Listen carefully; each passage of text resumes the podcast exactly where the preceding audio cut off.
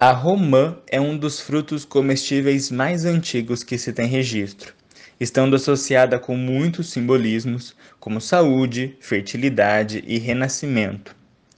Nada mais justo, então, do que a gente começar esse ano de 2021 e essa série de podcasts de botânica falando dela, a romã.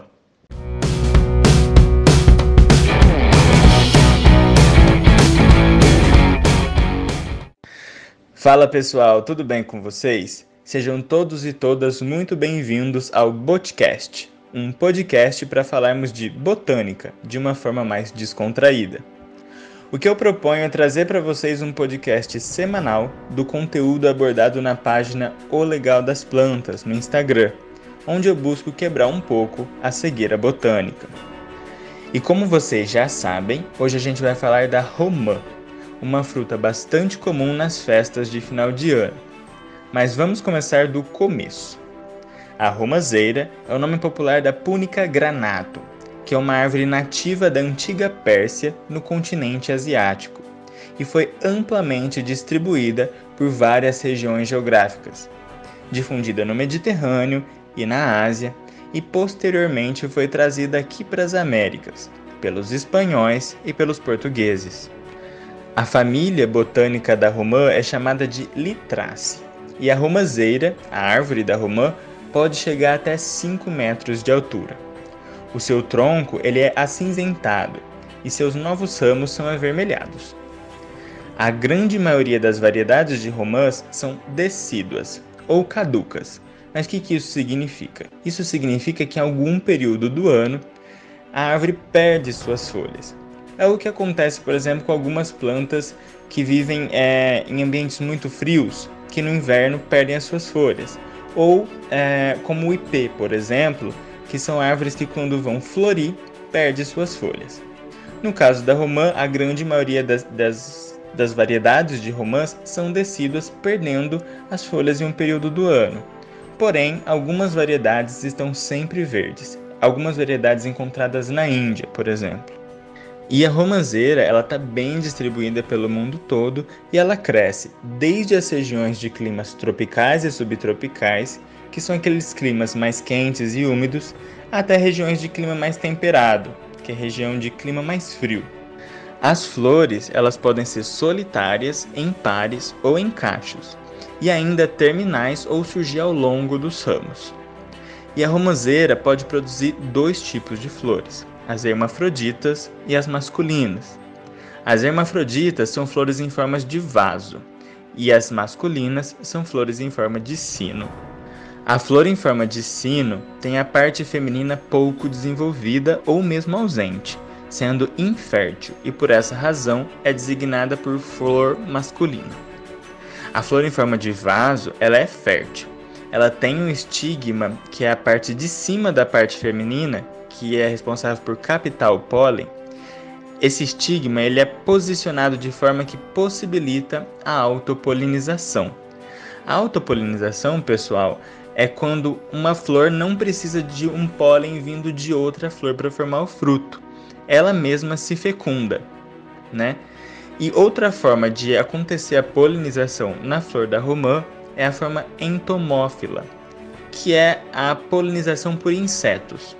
No caso da romã, essa polinização é principalmente feita por abelhas.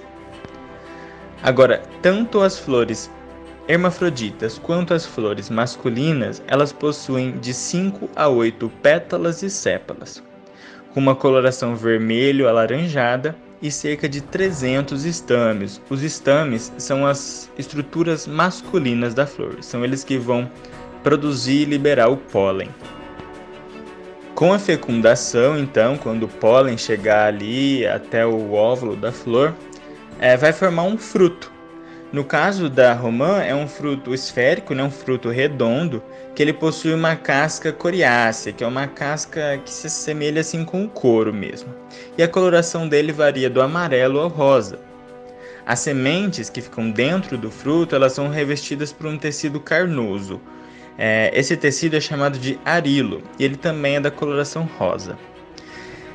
Esse tecido carnoso, esse arilo, é a única parte comestível do fruto da romã. E algumas pessoas, elas acreditam que a romã seja um pseudofruto, por conta da sua parte comestível ser justamente o arilo que envolve a semente, mas na verdade não é. A romã propriamente dita é o desenvolvimento do ovário da flor, o que a torna um fruto verdadeiro. Agora, umas curiosidades gerais e, e do simbolismo da romã, só para a gente é, ter um pouco a ideia de como, de como essa fruta é. O nome em inglês da romã é pomegranate. É, ela é derivada do latim pomum, que significa maçã, e granatus, que significa com sementes. E como a gente já falou aqui, esse fruto está envolvido com um monte de simbolismo. Desde a Grécia Antiga, a tradição lá era quebrar e dividir a romã entre todos os participantes ali na festa de Ano Novo. É, a abundância das sementes da romã está associada com a prosperidade, a riqueza e também a fertilidade e o amor. Para a religião judaica, né, a romã é uma das sete frutas que está mencionada na Torá, que é o livro sagrado do judaísmo. Então ela está realmente repleta de simbolismos especiais. Ela está na, na, celebração do Ano Novo Judaico, ela sempre está e ela está associada à renovação, à fertilidade e de novo aí à prosperidade. Na noite de Ano Novo, é, algumas pessoas têm o costume de guardar algumas sementes na carteira, né, para atrair sorte e prosperidade. E eu, que não sou bobo nem nada, já até guardei as minhas porque Vai que né? E pessoal, é, por hoje era isso que eu queria conversar com vocês. Qualquer dúvida, comentário ou sugestão, meu direct no Instagram, arroba o legal das plantas, está aberto para vocês. Que vocês tenham um 2021 incrível e continuem me acompanhando aí na luta contra a cegueira botânica. Até a semana que vem, pessoal!